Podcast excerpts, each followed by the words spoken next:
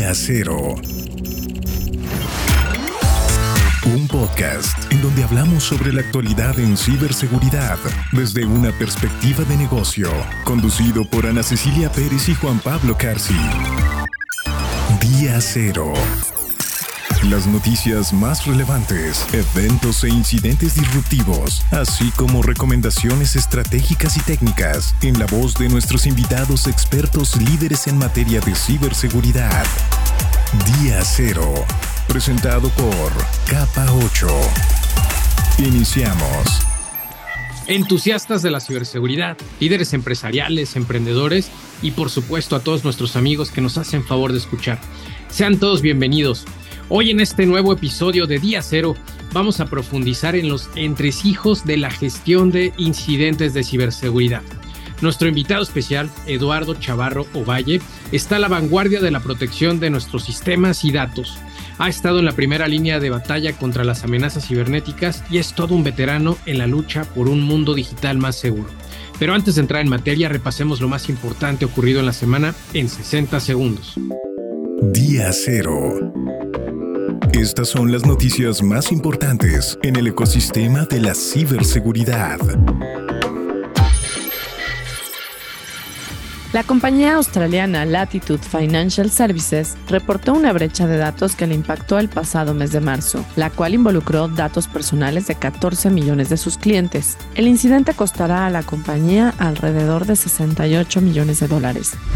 Una vulnerabilidad crítica de redirección de API en el framework de desarrollo de aplicaciones Expo pone a OAuth y otros servicios que utilizan el marco en riesgo de fuga de credenciales. El problema fue detectado por investigadores de Salt Labs. Los desarrolladores de Expo han corregido la vulnerabilidad. El índice de paquetes de Python PyPI requerirá que todas las cuentas de proyecto y de mantenimiento empleen autenticación de dos factores a finales de este año. PyPI recomienda usar un dispositivo de seguridad o una aplicación de autenticación. El dato en día cero.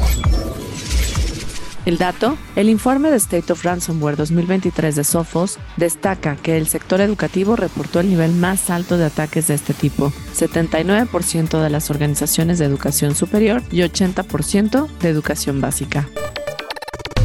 Expertos que día a día diseñan y ejecutan estrategias en el mundo de la seguridad informática dan su voz en Día Cero. Nuestro invitado. No podrían faltar, por supuesto, noticias y sobre todo, eh, más, más allá de las noticias, las recomendaciones que derivado de ello podemos emitir a todas las personas, a toda nuestra audiencia, eh, que ahora están muy encaminadas, muy enfocadas sobre todo en términos de cadena de suministro y sobre todo de aplicaciones para todos nuestros desarrolladores. Y bueno, pues hablemos de seguridad hoy, iniciando un nuevo episodio de Día Cero por Capa 8, acompañado de Ana Cecilia, que me da muchísimo gusto saludarla y que de nueva cuenta eh, me acompañe en este, en este interesantísimo episodio, porque además, Ana, hoy estaremos platicando con un invitado eh, que no está ubicado particularmente en nuestro país, en México, que tiene una gran presencia alrededor de toda Latinoamérica, en esta región donde desde su trinchera apoya en una actividad primordial dentro de la ciberseguridad, que es la respuesta a incidentes. Ana, bienvenida. Qué gusto saludarte.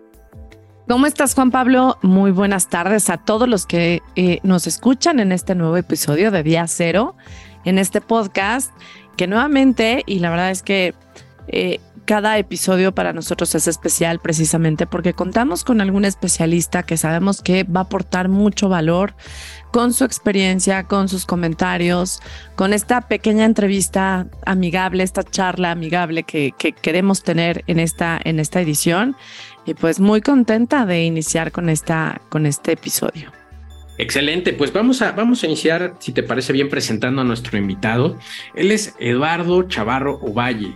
Eh, antes de, cederle la palabra a Ana, me parece que es importante compartirles que él forma parte del equipo de respuesta a incidentes global de Kaspersky, uno de, las, de los líderes fabricantes de ciberseguridad en la industria eh, más importantes, reconocidos, y que además ha tomado muchísima relevancia por diversas circunstancias y aspectos recientemente. Y, pues bueno, eh, te cedo la palabra para que justamente podamos darle la bienvenida. ¿Cómo estás, Eduardo? Buenas tardes, qué gusto saludarte. Hola, Ana. Hola, Juan Pablo. ¿Cómo están? Buenas tardes. Muchas gracias por la invitación.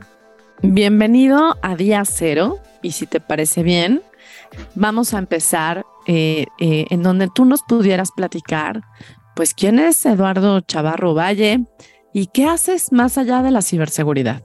Vale, bueno, yo soy eh, especialista en respuesta a incidentes, es decir, me dedico a investigar intrusiones sobre organizaciones, incluso dirigidas exclusivamente a personas en toda la región desarrollamos actividades de respuesta a incidentes, análisis de malware, eh, análisis digital forense.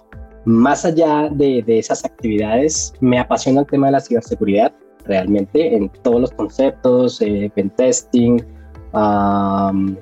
este, todo el tema relacionado con eh, digital forensics, eh, incluso pues nuevos temas relacionados con blockchain, con inteligencia artificial, en fin, realmente es algo que me, que me encanta, que, que, vivo con pasión.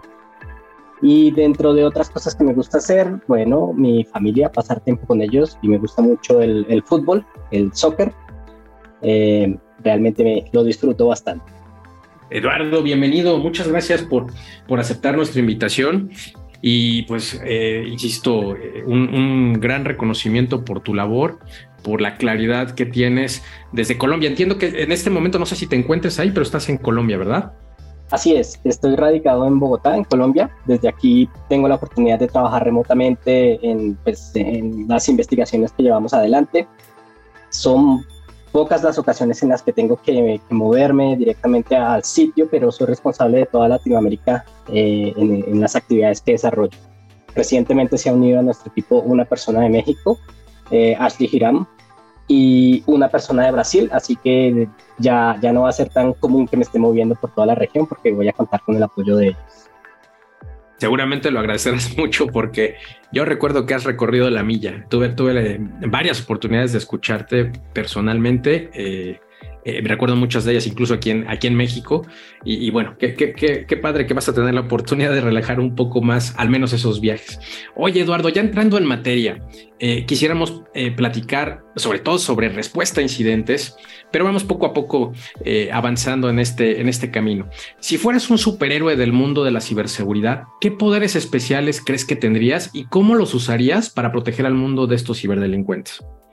Bueno, a mí, a mí eh, hace tiempos me gustaba ver eh, CSI, me encantaba cómo encontraban evidencia en zonas que realmente eran muy complejas y eso es lo que me apasiona de las investigaciones. Tener ese superpoder de encontrar elementos que me digan qué fue lo que, sucedió en zonas en las que realmente uno no eh, esperaría encontrar información. realmente eso me gusta mucho el tener la posibilidad de rápidamente llegar a un sistema o a evidencia relacionada a ese sistema y saber qué fue lo que hicieron, cómo lo hicieron, cuál, cuál, era la intención, cómo llegaron al sistema, empezar a responder todas esas preguntas que realmente lo que me, lo que me agrada, lo que me apasiona y que cada vez se hace más complejo, pero pues es un reto para cada uno de los que nos dedicamos a esta área, eh, tratar de ser muy creativos en obtener eh, los elementos para dar respuesta a esas preguntas que yo poder estilo, estilo espía entonces. Sí, sí, sí, realmente eh, se siente uno como un espía, se siente uno eh, como, em, ¿cómo lo podemos decir? Digamos que tiene el poder de ver más allá de lo que nos están entregando los mismos sistemas y, los mismos eh, elementos técnicos de información. Esa capacidad de de leer entre líneas y, creo que lo dijiste muy bien, ver más allá de lo que nos entregan, de sospechar y de imaginar, eh, este, de imaginar cómo pudo haber sucedido, cuáles son los eventos relacionados, como para trazar esas diferentes hipótesis y caminos de investigación, ¿no? Me parece que eso es de verdad bien interesante y muchas veces cuando hablamos con, con, personas que entienden perfecto el análisis forense tradicional, ¿no? Que es el, del, el que nos hacen a los humanos después de un evento, y les hablas del análisis forense eh, eh, computacional, creo que se quedan aún más sorprendidos y más inquietos de entender cómo funciona, porque sí creo que es un tema que genera como mucha no sé si llamarle morbo, pero sí mucha curiosidad de, cómo sucede. Y hablando ahora, perdón, En términos de respuesta a incidentes, ¿has tenido alguna vez que nos pudieras compartir un desastre de estilo Godzilla que parecía imposible de manejar al principio y cómo lo superaste? Bueno, ahí, ahí me tengo que ir a, como una fusión entre lo técnico y lo humano. Hace algunos años eh, me llamaron a una investigación eh, porque se apagó un centro de datos, se apagaron las, las, las UPS eh, situación que no debería suceder. Entonces inmediatamente se planteó un ataque cibernético dirigido a esta organización. Em, allí cometí varios errores que, me gustaría compartir. Uno de ellos fue que yo llegué a recibir la información e inmediatamente me dijeron, em, mira que, que realmente no fue un acceso físico. Como lo mío es más técnico, entonces descarté el tema del acceso físico, no fui a revisar cámaras, ¿sí? Cometí, cometí un error desde el principio allí eh, y me dediqué a lo técnico y en lo técnico encontré una serie de cosas, pero realmente ninguna de ellas enmarcaba en eh, la actividad que hubieran desarrollado para apagar las UPS. Es claro resaltar que una UPS dentro de un centro de datos es importantísimo porque cuando se va la energía, pues estas UPS son las que toman el control y siguen eh, dando el servicio que realmente un centro de datos pues es algo crítico me tomó un par de días hasta que eh, contacté a una persona que, vino y me enseñó a manejar las UPS y a entenderlas. Y en esa entrevista me dice esta persona, pero lo que sucede aquí eh, es muy parecido a un EPO. No conocía qué significaba eso, me explica. Es un eh, Electronic Power Off. Básicamente es un apagado general de emergencia. Es un botón rojo gigantesco que hay dentro del centro de datos que si lo presionan se apaga completamente. Entonces, eh, en ese momento yo dije, cometí un error, tengo que ir a las cámaras. Me fui a las cámaras y efectivamente encontramos que una persona que había entrado a hacer mantenimiento al centro de datos, es decir, limpieza, entra, pone su escalera porque necesitaba llegar a unas zonas altas, encima de un botón verde que significaba abrir la puerta entonces pierde visibilidad del botón verde, solamente ve el botón rojo, que es el EPO, apagar completamente el centro de datos. Y esta persona simplemente, por desconocimiento, presiona el botón rojo y ahí se acaba el video porque dejó sin energía el centro de datos. Lo pude haber resuelto de una forma más rápida si me hubiera concentrado en toda la evidencia, pero en ese momento cometí el error de dejarme convencer que eh, todo lo, lo, humano ya había sido completamente analizado. Es importantísimo tener en, en las investigaciones todo suma, incluso la entrevista con las personas te dice muchas cosas. Las personas empiezan a, a sentir miedo en ocasiones de decirte cosas y por ahí tú puedes ver que, que algo quieren ocultar que tal vez por ahí deberías enfocar. muy interesante, Eduardo, porque, porque en efecto nos gusta y hemos platicado con, con algunos otros analistas, ISOs, y ellos destacan justo eso, el tener todos los elementos que no necesariamente son eh, tecnológicos, hay, elementos humanos, por supuesto, procesos que, probablemente eh, de pronto estén inmersos dentro de este o, involucrados dentro de, esta, dentro de este incidente y que perdemos de vista. Y es justamente lo que hace un analista forense, alguien que, que tiene esa capacidad para, para identificar, para, para jugar como un espía, como nos anticipabas en tu respuesta anterior, para poder detectar eh, qué hay que, qué hay que, dónde hay que buscar y qué hay que buscar, ¿no? Entonces esto me parece una muy interesante reflexión que haces y nos ayuda muchísimo a, las personas, a los entusiastas de ciberseguridad, a que pongamos ojo a ello. Ahora, eh, Eduardo, a menudo se habla de la máquina de guerra, ¿no? De ciberseguridad en, en cada organización.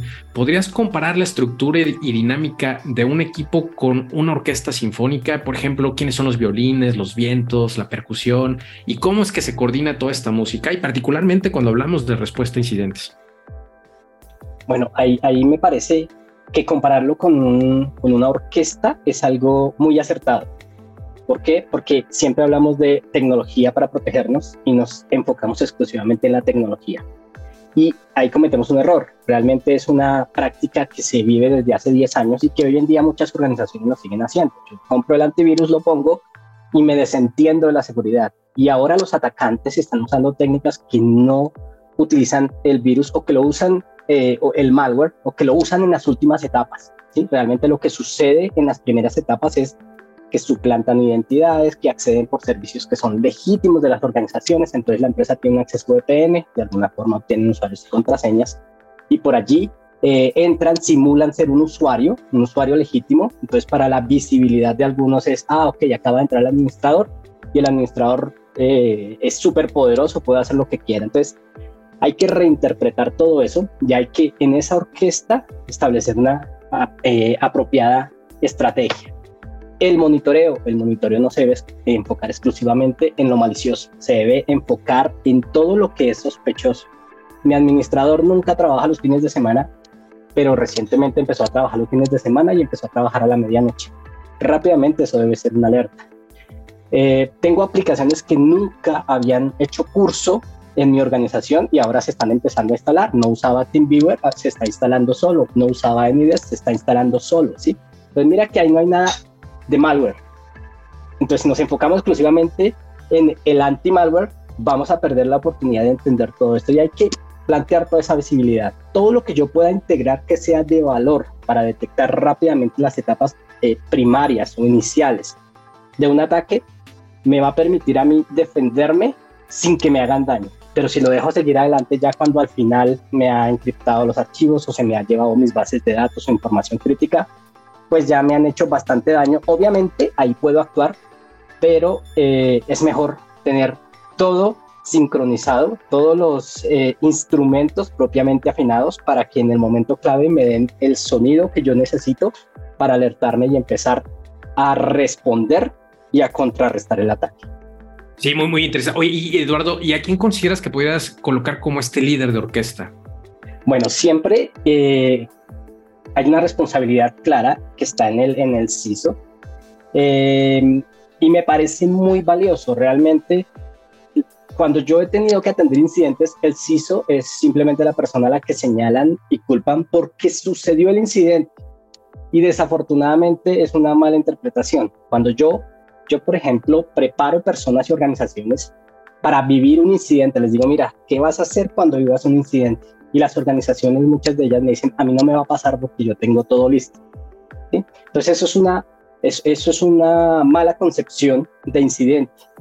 Incidente es algo que puede suceder cuando eh, se, materializan eventos para los que yo no estaba preparado.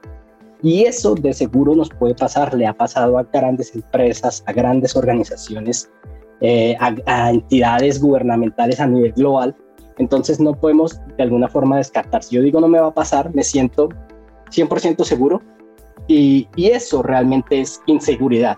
Pensar que estoy completamente seguro y cerrar los ojos. Entonces, tener una persona que orqueste toda esa actividad, que en la medida de lo posible cuente con unos recursos que, que rápidamente le digan, mira, aquí está sucediendo algo raro, estimado CISO, por favor verifícalo y haz que tu equipo vaya a la fuente, coordine y confirme que lo que está sucediendo allí no es algo malicioso que más adelante se te convierta en un riesgo. Entonces, sí, eh, desafortunadamente muchos piensan ahora que el CISO eh, simplemente es alguien que se une a la junta directiva, pero para soportar el presupuesto eh, y que vuelve a aparecer exclusivamente cuando hay un incidente, porque se asume que él no tomó las medidas suficientes para que el incidente no ocurriera. No, hay que estar atentos a todas las actividades y ahora nos enfrentamos a adversarios muy poderosos y muy bien preparados que van a encontrar dentro de las mil cosas que tengo que hacer yo para defenderme una debilidad y por allí van a entrar y van a empezar a hacerme daño.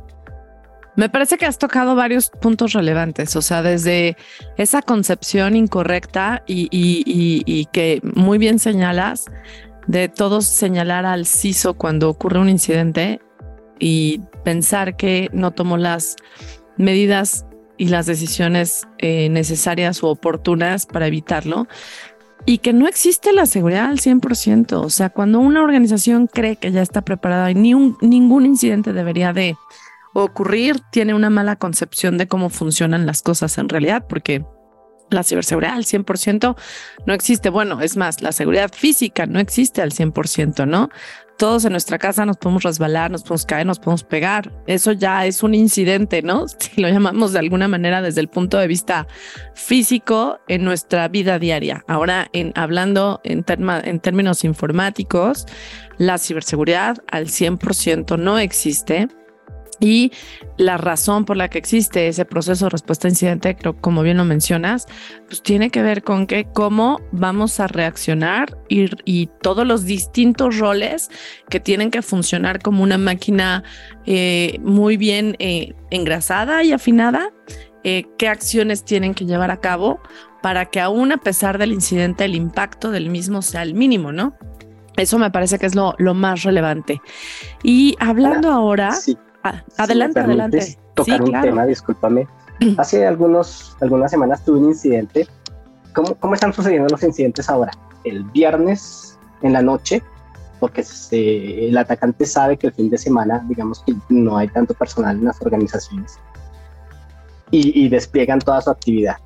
Una compañía me decía, claro, justamente lo hicieron el viernes en la noche eh, porque sabían que el fin de semana no íbamos a estar aquí.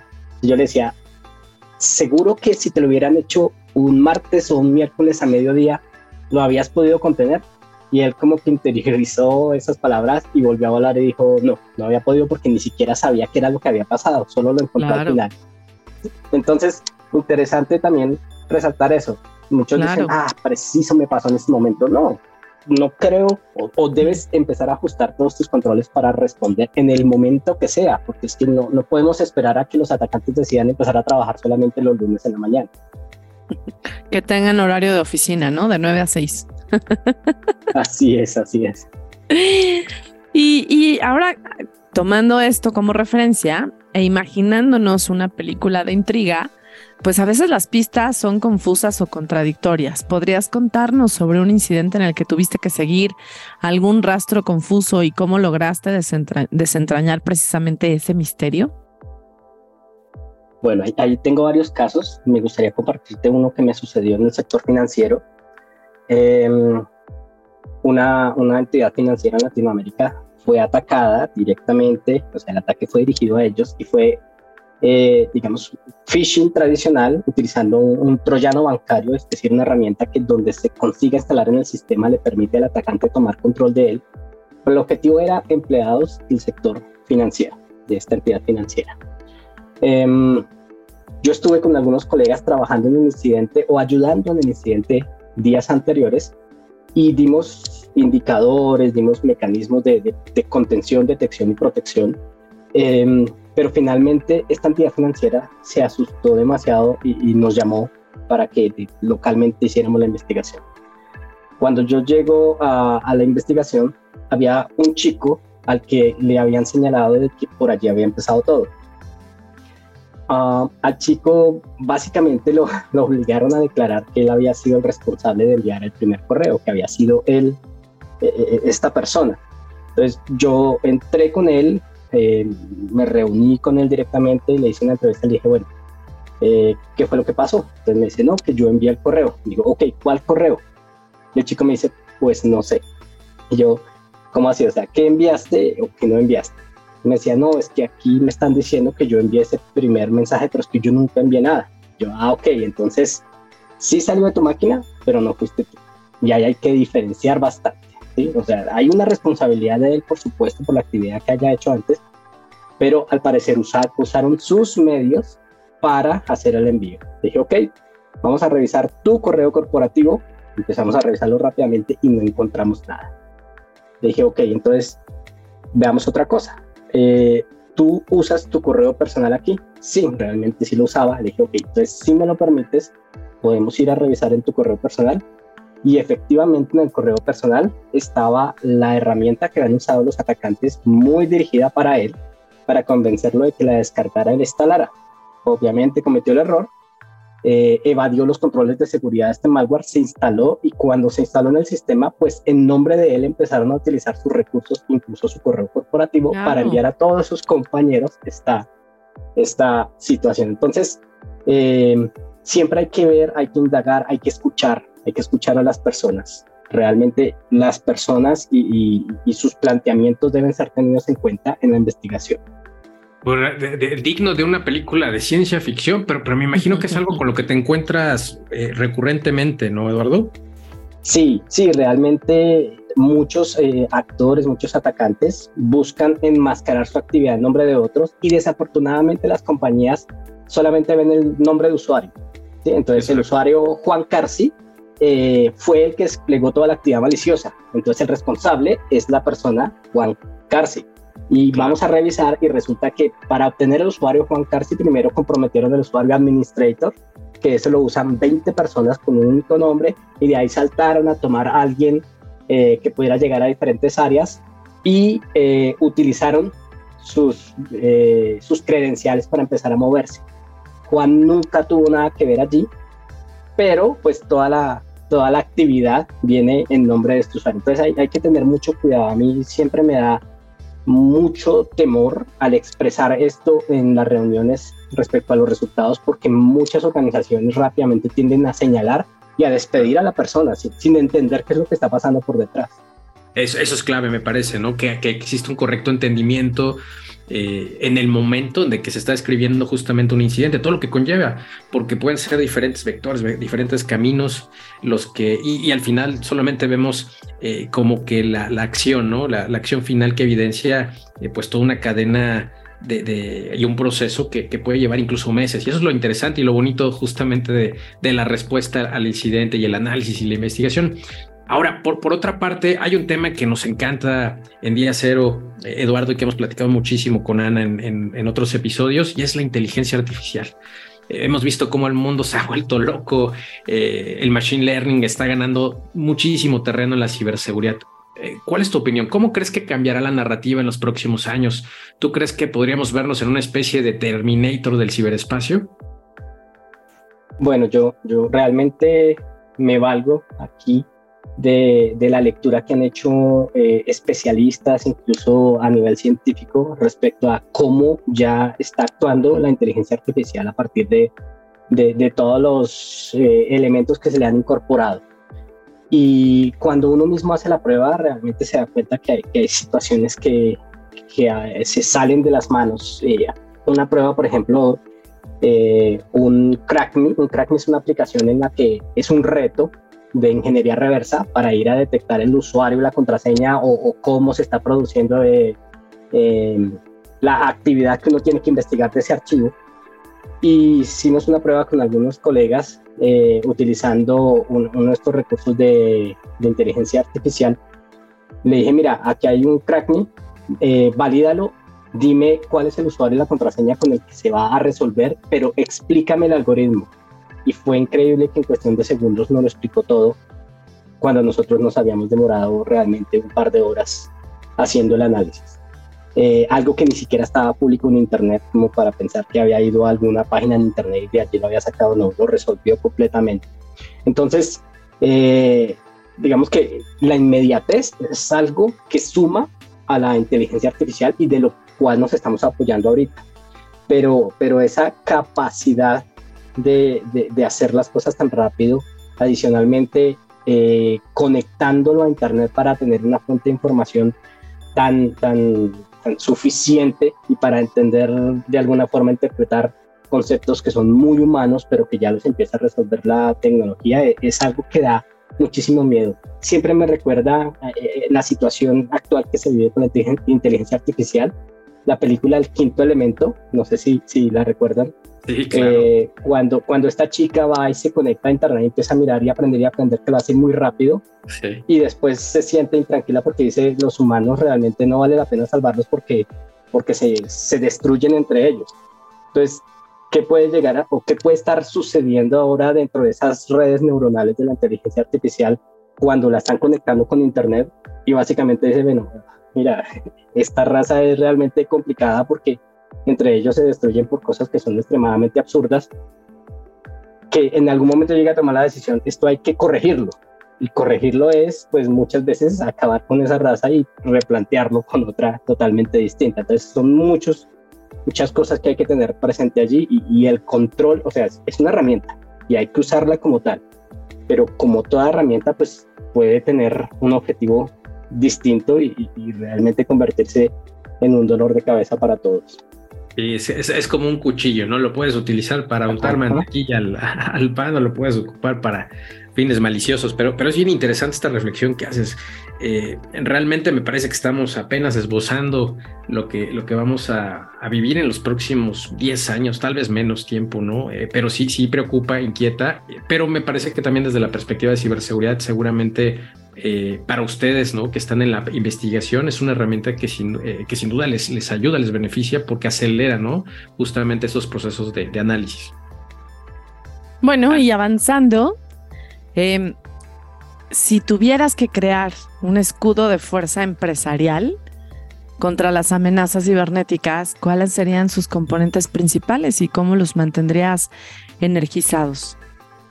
Y es un reto difícil porque es algo que hay que trabajar periodo a periodo. ¿sí? No hay algo que yo adquiera y que sea eterno de ninguna forma. Lo único que podría llegar a ser medianamente eterno, son las personas, pero también tenemos la rotación de personal.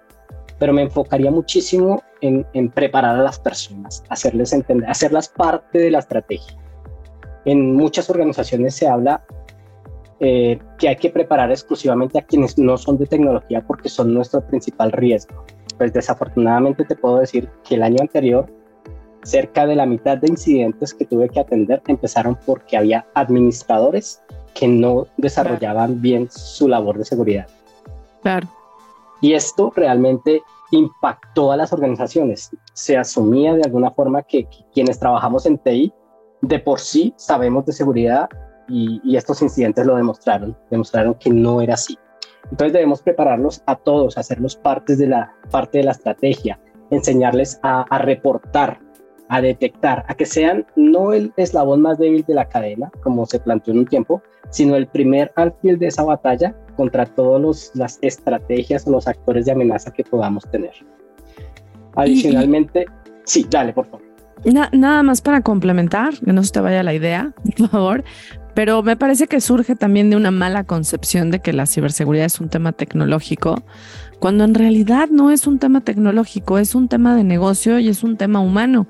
Y surge o se crea precisamente porque tenemos que moldear la forma como nos desenvolvemos, como nos comportamos con respecto a la tecnología en un uso positivo o en un uso negativo. Y ahí por eso yo creo que diste eh, acabas de abordar un tema bien importante.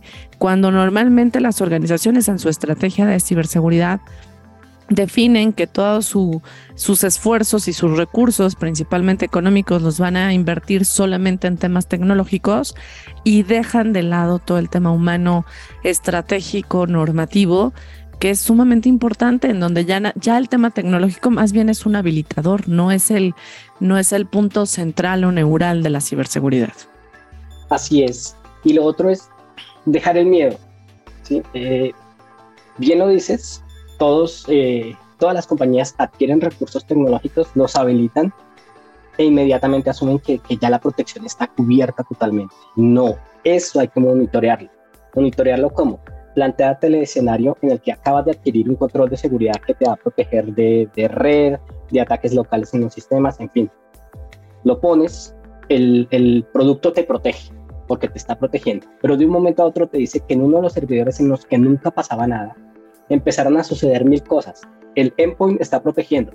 Ok, sí, está haciendo su tarea, pero empezaron a crecer, a crecer, a crecer las actividades reportadas. Entonces, es momento de que tomes acción sobre ese sistema y vayas y mires qué es lo que realmente está pasando, porque si dejas exclusivamente al, al endpoint al, al elemento de protección que se encargue de todo, en algún momento lo van a conseguir dar de baja o lo van a conseguir evadir y ahí es donde empiezan los problemas.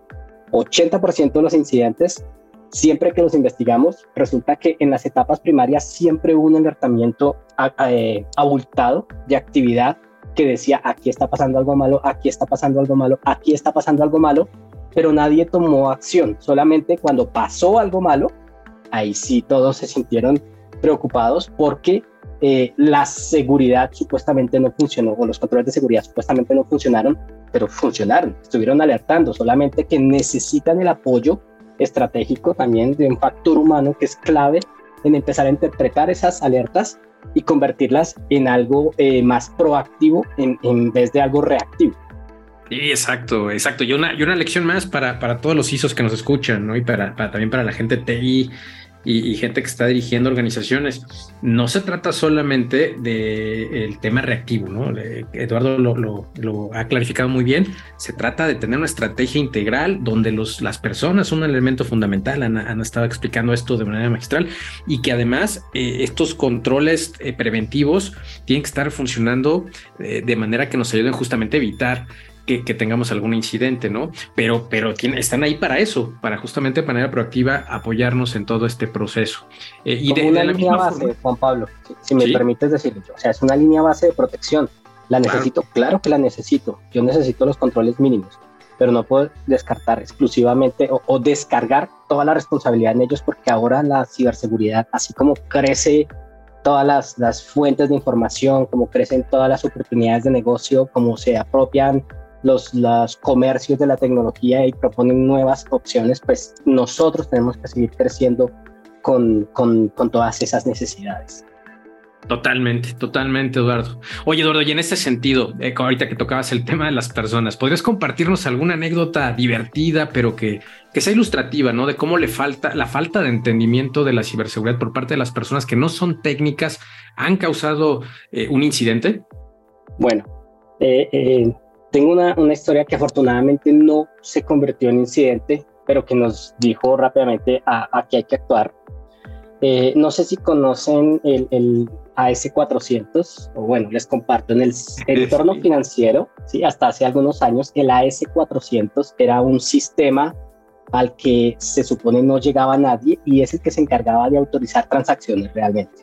Dentro, dentro de una eh, telaraña de, de, servicios, eso era lo más crítico. Si alguien lograba tener acceso a la S400, podía hacer que se movieran eh, recursos financieros rápidamente sin necesidad de contar con los medios, es decir, con las tarjetas, con el usuario y contraseña de las cuentas. Y empezaron a, a aparecer eh, los ataques dirigidos a la S400 ¿Por qué? Porque se pensaba que nadie nunca iba a poder llegar allá o que si llegaba era tan específico el manejo de estos eh, recursos o, de estos sistemas que realmente necesitaban un conocimiento pues, pues muy amplio. En una entidad financiera eh, empezaron a recibir un ataque nuevamente, un malware tratando de llegar a recursos críticos dentro de la organización. Em, el ataque, por supuesto, fue detectado los controles de seguridad actuaron apropiadamente, los equipos de seguridad actuaron apropiadamente y lograron contenerlo. Este fue un, gran trabajo realmente. Pero eh, no se evaluó qué fue lo que había pasado. Entonces yo llegué y pedí, ok, déjame ver la lista de a quiénes les llegó ese malware y quiénes intentaron descargarlo. ¿Por qué? Porque el control de seguridad decía, mira, el usuario Eduardo lo descargó y yo lo eliminé en su máquina. Pero eso me dice que Eduardo lo descargó. Perfecto. Tomé el listado y empecé a revisar y encontré que la persona que administraba el AS400, en la cual se descargaba muchísima responsabilidad y sobre la cual se asumía que tenía conocimientos en seguridad, descargó este archivo porque estaba con un phishing muy bien elaborado, lo intentó descargar hasta cinco veces y obviamente al descargarlo se borraba internamente. Eh, perdón, el, el anti-malware lo eliminaba inmediatamente. Pero ¿qué nos dice eso? Nuevamente, que un recurso tan crítico creo que no ha entendido apropiadamente a qué se refieren los conceptos de ciberseguridad. En el evento en que eh, el producto de seguridad no hubiera conseguido eliminar ese malware y le hubiera dejado tomar control, habían conseguido un poder absoluto dentro de la organización para hacer transferencias sin requerir ninguna autorización ni ningún componente, incluso para hacer que el dinero saliera de esa entidad y se fuera a otras entidades en el mismo país o fuera eh, eh, a, entidades extranjero, en el extranjero, perdón. Entonces, eh, claramente, la misma evaluación de, de toda esa actividad nos llevó a entender que había personal de TI que no sabía o no interpretaba apropiadamente los conceptos de seguridad, que no entendía que era el phishing, porque se veía claramente que era un phishing, pero estaba tan bien elaborado que los usuarios que no lo entendieran lo iban a abrir porque, porque era bastante convincente. Em, fue, fue, algo que realmente nos enseñó a, a, entender y a evaluar los resultados de una actividad que claramente se logró comprender, se logró eh, erradicar del todo, pero que nos dijo mucho de cómo estaban actuando internamente los, los colaboradores en la organización. Me parece que lo ejemplifica perfectamente bien esa importancia. Eh, sobre todo el hecho de que creen que porque alguien se dedica o sabe de sistemas, ya sabe de desarrollo, ya sabe de ciberseguridad, ya sabe de gestión, ya sabe de respuesta, ya sabe de todo, ¿no? Y yo a veces, no sé si de manera correcta o incorrecta, pero digo así como los médicos, ¿no? Que se capacitan en medicina general y después hacen especialidad, pues en el caso de sistemas, pues es lo mismo, ¿no? Son especialidades y no porque alguien sepa de TI o eh, funja, que, que, muchas veces lo hemos visto que ocurre en muchas organizaciones, que funja como el responsable de soporte o de la administración de los sistemas básicos que utiliza una organización, no significa que esté preparado y tenga la capacitación y los conocimientos necesarios para asumir un rol y sobre todo la responsabilidad que conlleva la seguridad, la información, la ciberseguridad dentro de una organización, que ya son temas pues que se cuecen aparte, ¿no? Por decirlo de alguna manera. Y ahora eh, compártenos, Eduardo, cómo se siente al estar constantemente en el campo de batalla de la ciberseguridad y cómo mantienes la moral de tu equipo de alta y cómo manejas el estrés. Wow, bueno, esa es una, una pregunta estresante, porque realmente eh, mi labor es responder a un incidente, es decir, una organización que acaba de ser afectada, que ya lo interpreta como un incidente, es decir, ya le ha hecho mucho daño, nos llama y nos pide que le ayudemos. Entonces, lo primero que pasa es que cuando nos llama y nos integra dentro de la actividad, eh, asume que todo ese estrés interno no lo puede cargar a nosotros porque, porque ya hacemos parte del equipo y porque ya tenemos que empezar a resolver muchos, la, respuesta a incidentes es un proceso que tiene varias etapas. Primero identificar, luego contener, luego erradicar al atacante y finalmente eh, recuperarse. Pero ellos quieren que la respuesta a incidentes vaya directamente a la recuperación. Entonces ahí es cuando les digo, mira, tú quieres recuperar, te puedo ayudar a recuperar, pero estás seguro de que ya el atacante salió de tu infraestructura, estás seguro que identificaste por dónde entró y ya cerraste la puerta, entonces, las, las primeras horas son muy rudas, ¿sí? Eh, bastante estresantes y como te digo, pasa el viernes a las 10 de la noche o el sábado eh, todo el día. Entonces, eh, obviamente es algo que yo pensaba para mí, tiempo libre, tiempo de descanso, pero pues obviamente ya no lo es. Y junto con eso, pues está la situación de una empresa que ahora mismo no está operando, que necesita recuperarse rápidamente, bien sea por por las necesidades de negocio o por las penalidades que va a tener por no estar activa y, que lo demanda cada nación. Entonces, si no, si no eh, reactiva el servicio rápidamente, pues empieza a tener por cada hora una sanción morosa que realmente puede ser bastante costosa. Entonces, eh, vienen todos esos elementos y mi, mi, objetivo principal es ayúdame a entender tu incidente y dame evidencia. Entrégame evidencia que entre más rápido me la entregues yo te puedo decir qué fue lo que sucedió en esas primeras etapas quieren que suceda de todo, que haya una palabra mágica o un botón que yo presione y todo vuelva a la normalidad. Les digo, si fuera así de fácil, pues nosotros no vendíamos un servicio sino un producto. Hay que investigar, hay que entender. Cuando sepas qué fue todo lo que hizo el atacante, ahí sí puedes empezar a recuperar, pero muchas veces se pierde tiempo eh, haciendo cosas que son innecesarias. Tuve hace algunos años un incidente en el que se fueron directamente a la recuperación porque pudieron, fue un ransomware, un secuestro de información, y encontraron cómo descifrar. Nuestro equipo consiguió hacer un, un decriptor, nuestro equipo en Kaspersky, el equipo de investigación. Y empezaron a recuperar y a las dos semanas nos llamaron para investigar. Entonces, estaban tranquilos porque estaban recuperando, pero desafortunadamente recuperar significa muchas veces borrar evidencia. Entonces no la tenía toda. Y lo único que sabía era que un administrador del dominio les había creado una tarea programada a cada sistema para cifrar. Era lo único que sabía. Pero era el usuario administrador. Eso no me dice nada a mí. Estábamos investigando cuando de repente un jueves en la tarde eh, me llaman y me dicen, oye, volvió a pasar, pero ahora ya no le pusieron el mismo nombre de antes, sino otro. Y lo que se está ah, utilizando, lo que ustedes nos dieron para descifrar, ya no sirve. Yo vaya, ahí hay una cosa mala y es pues un daño nuevamente.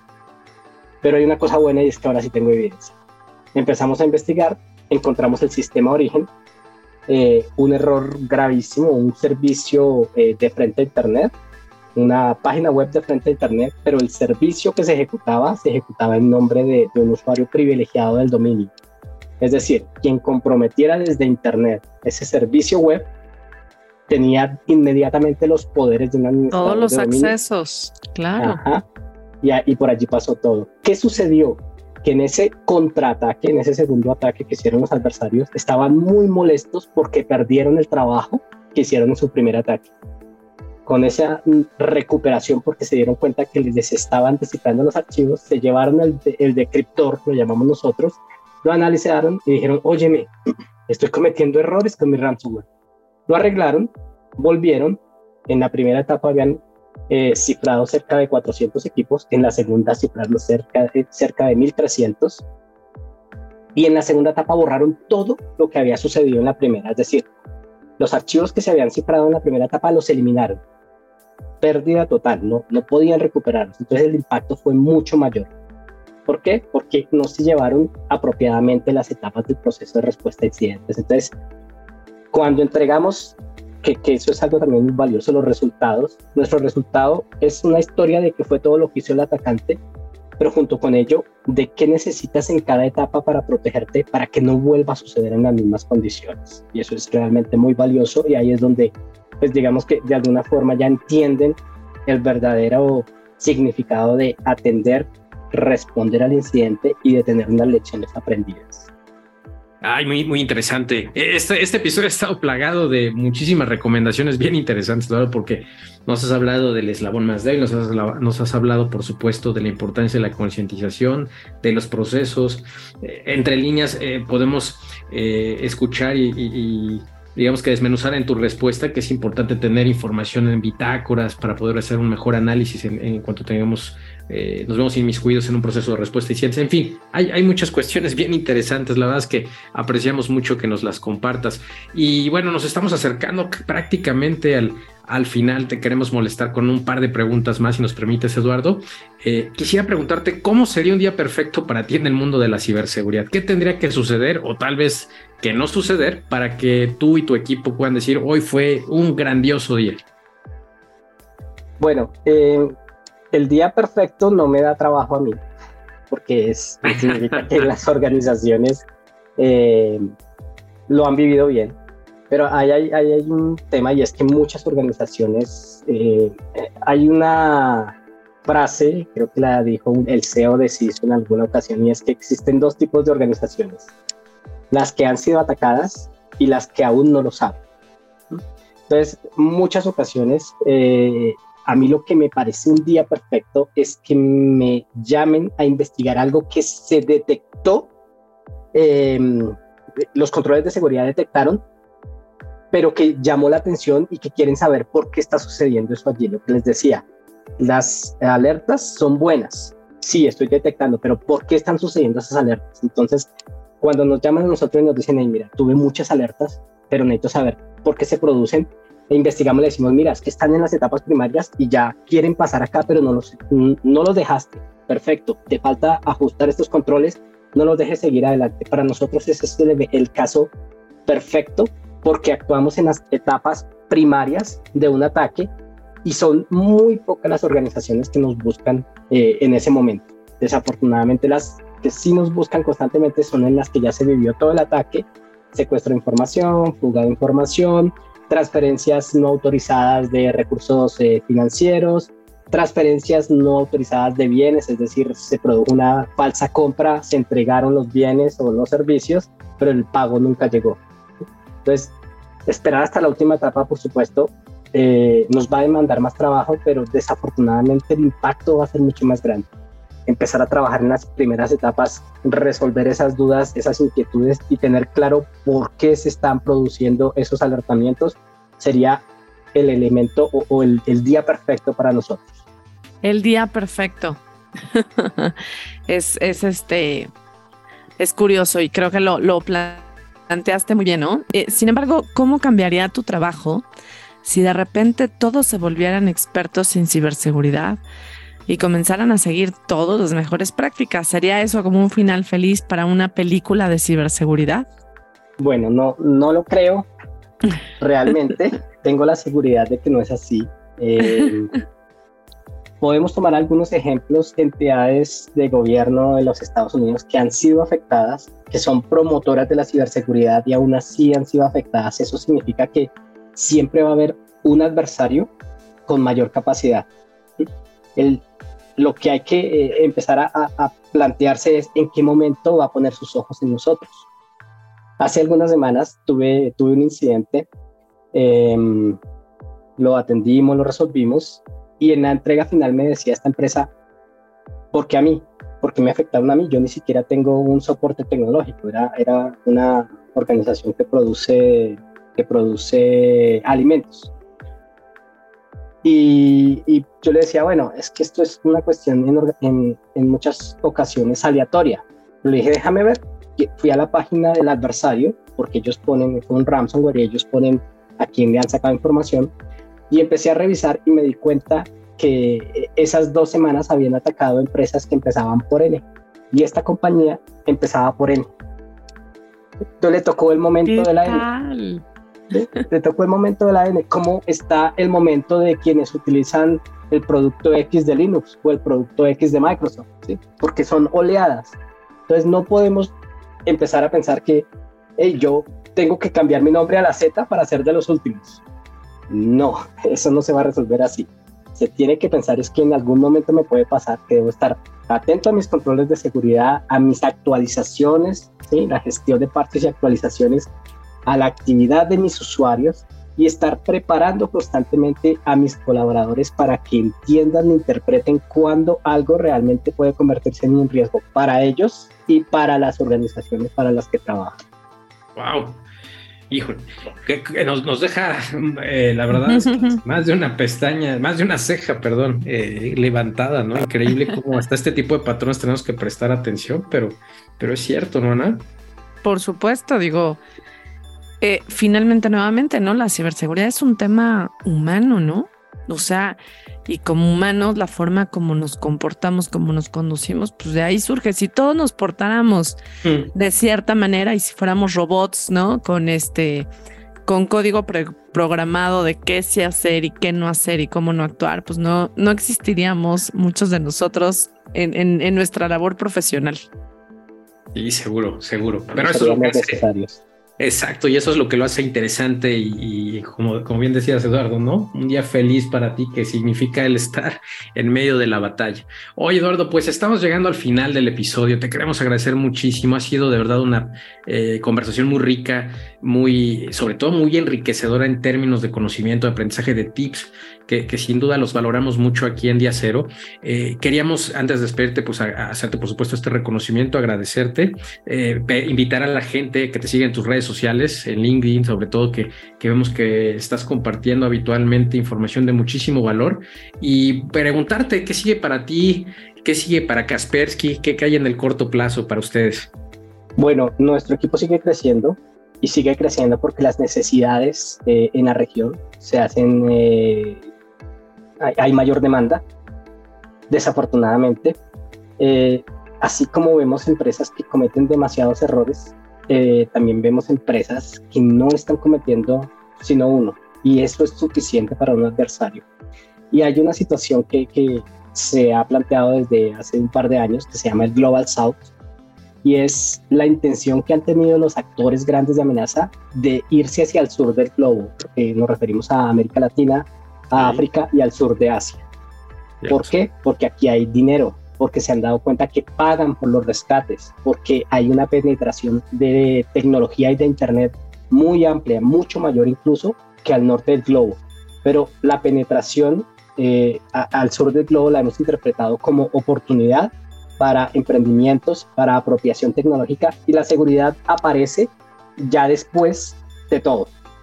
Si no empezamos a trabajar con la seguridad de base, pues vamos a seguir teniendo estas situaciones, voy a seguir teniendo trabajo.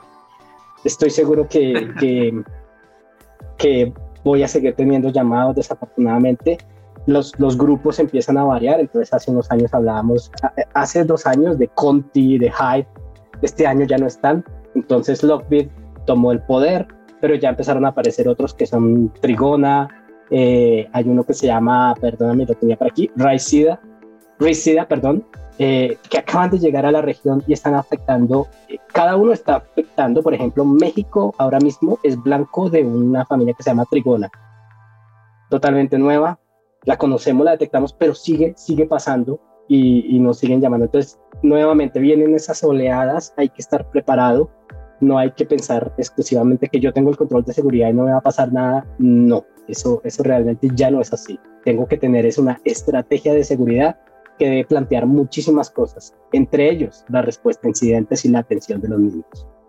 Sí, la verdad es que ese tema eh, de las oleadas y de, porque además algo que a mí me preocupa que nos hemos topado en muchas ocasiones es que ya estoy preparado para ransomware, ya estoy preparado para esto, pero la verdad es que nos tenemos que estar preparando y actualizando continuamente, o sea, no, no sabemos los nuevos vectores de ataques, los nuevos grupos cibercriminales, cómo están operando, cómo están funcionando y tenemos que estar preparados. Y no podemos decir, tengo mi proceso de respuesta a incidentes, lo probé hace tres años, ¿no? Y creo que funciona bien. Wow, sí, sí, sí. Porque eso sucede mucho, sucede continuamente y tuviste rotación de personal y tus procesos de negocio cambiaron y, tu proceso de respuesta no cambió, tienes ahí un problema, ¿no? O un hueco. Y, tienes nuevos servicios y el, proceso de respuesta incidente sigue siendo el mismo de cuando tenías solamente uno y ahora tienes seis. Exactamente, exactamente. y, bueno, me parece que para toda nuestra audiencia, muchísimas gracias por acompañarnos. Hoy hemos tenido de verdad una plática deliciosa con Eduardo. Eduardo, muchísimas gracias por acompañarnos, por aceptar la invitación de participar en Día Cero, en este podcast. Y a toda nuestra audiencia, gracias por escucharnos. Recuerden que pueden revivir estos audios en su plataforma de podcast Spotify o Apple. Y los esperamos la próxima semana en un nuevo episodio de Día Cero. Gracias, Juan Pablo. Eduardo, muchísimas gracias. Con muchísimo gusto. Gracias a ustedes por la invitación. Gracias, Eduardo. Gracias a Ana. Gracias a todo el público. Únete a la conversación de Día Cero en las redes sociales de Capa 8 y visita capa8.com.